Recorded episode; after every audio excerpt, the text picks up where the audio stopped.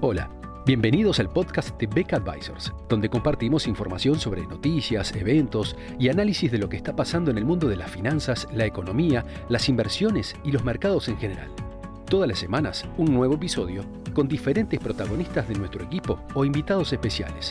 En Beck Advisors, nuestro objetivo es acercar a nuestros clientes las alternativas más convenientes para lograr sus objetivos financieros.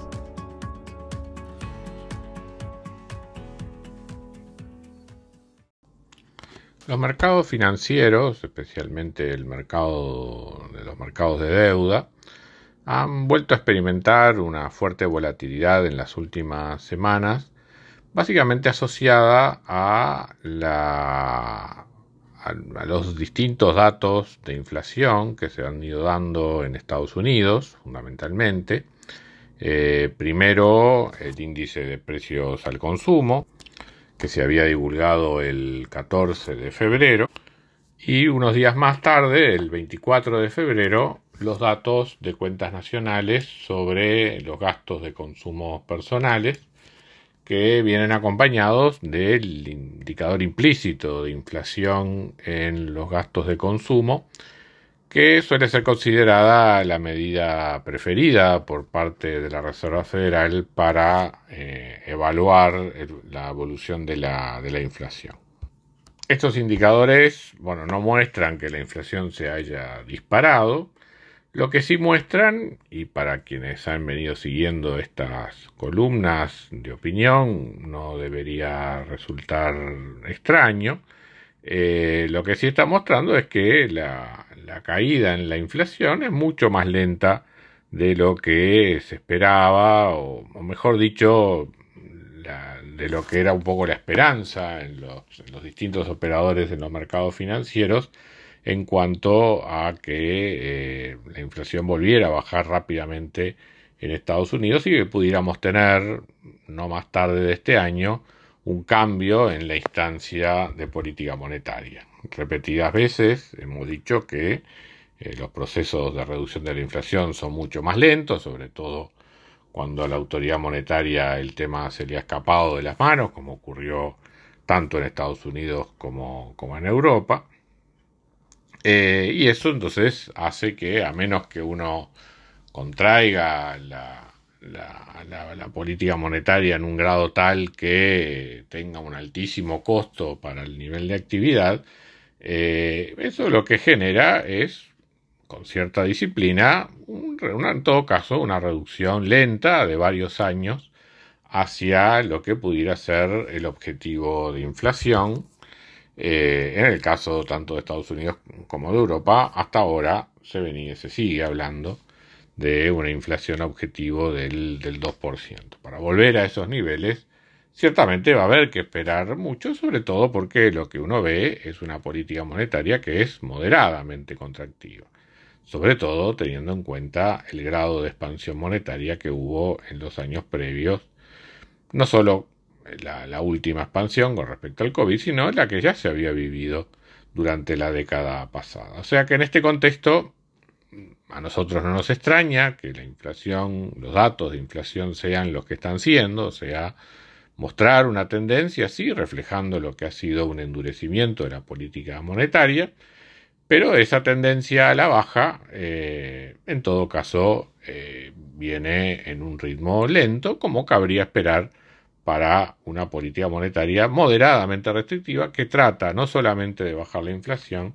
sino además también mantener el nivel de actividad, eh, si no en su nivel potencial, por lo menos muy cerca del nivel potencial y evitar que la economía de, los países desarrollados entre en una situación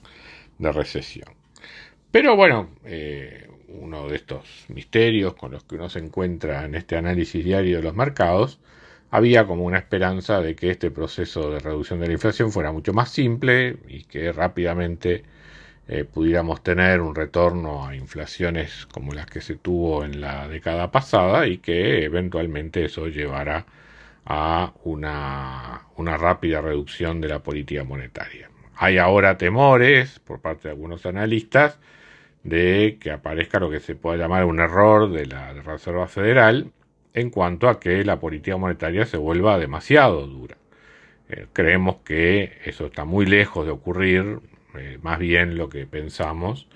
es que la política monetaria va a tener que seguir mostrando subas de tasa de interés en los próximos meses que no se van a interrumpir ni en la próxima ni en la otra reunión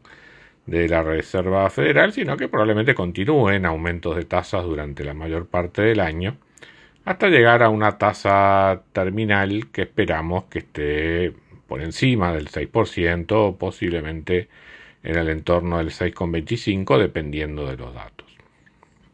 ¿Cuáles han sido estos datos? Bueno, para repasarlo un poco eh, brevemente y ver las magnitudes de lo que estamos hablando.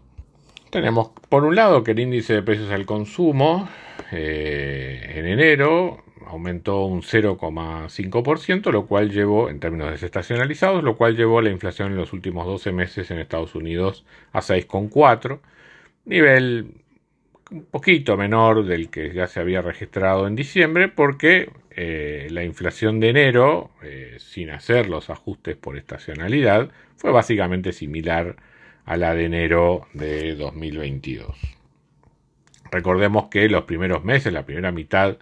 del año 2022, tuvo en general niveles de inflación muy altos, en torno a 0,8, 0,9 y a veces mayores al 1%, con lo cual eh, es posible, y como lo dijimos en algún informe anterior, es bastante razonable esperar que en la primera mitad de este año haya una caída en las medidas de 12 meses de, de, la variación de precios al consumo en Estados Unidos, porque justamente se va a estar comparando contra los mismos meses del año anterior donde la inflación fue muy alta. Lo cierto también es que la inflación se frenó bastante en el segundo semestre de 2022, fundamentalmente por el efecto de la caída de los precios del petróleo y alguna moderación en otros, en otros rubros de la canasta de consumo, con lo cual nuestra expectativa es que si bien es posible esperar que la inflación baje bastante, por lo menos hasta niveles en torno al 4,5 y medio quizás incluso hasta un poco menos en la primera mitad del año. Eh, en la segunda mitad vamos a volver a aproximarnos posiblemente a algo más cercano al 5%. Justamente el temor que habíamos manifestado en alguna nota anterior era que al mercado, al ver esa, esa evolución negativa en la segunda parte del año, pudiera tener una fuerte retracción. Bueno, algo de eso es lo que ha estado ocurriendo en estos días, especialmente en los títulos de deuda, en los mercados de deuda, donde la tasa de 10 años, que había llegado a niveles de 3,4% a comienzos de febrero, eh, se ha ubicado en los últimos días ya más cercano al, al 4, o sea, en torno al 3,9 y algo más. O sea que ahí ha habido un impacto fuerte en, esta suerte de revisión de expectativas ante los nuevos datos de inflación. Como decíamos, la otra medida de inflación que suele ser mirada con atención es la de los gastos de consumo. El deflactor implícito de los gastos de consumo eh, aumentó en enero de 2023 un 0,6%, eso llevó la, inflación en los últimos 12 meses, medida de acuerdo a, esta, a este indicador, de 5,3 en diciembre a 5,4 en enero. Este dato venía siendo en general la variación más baja que lo que venía siendo la del índice de precios al consumo, nosotros esperábamos que gradualmente se fuera dando una convergencia entre ambos indicadores y bueno, eso de alguna manera también es lo que eh, está empezando a, ocurrir. Eh, si uno lo mira excluyendo eh, esta medida, excluyendo los rubros más volátiles como alimentos y energía, la variación de enero fue también del 0,6% contra un 0,4% que se había registrado en diciembre y la variación de 12 meses fue de 4,7 contra el 4,6 que se había observado en diciembre. Entonces, lo que de alguna manera empiezan a notar los analistas de mercado es que, bueno, que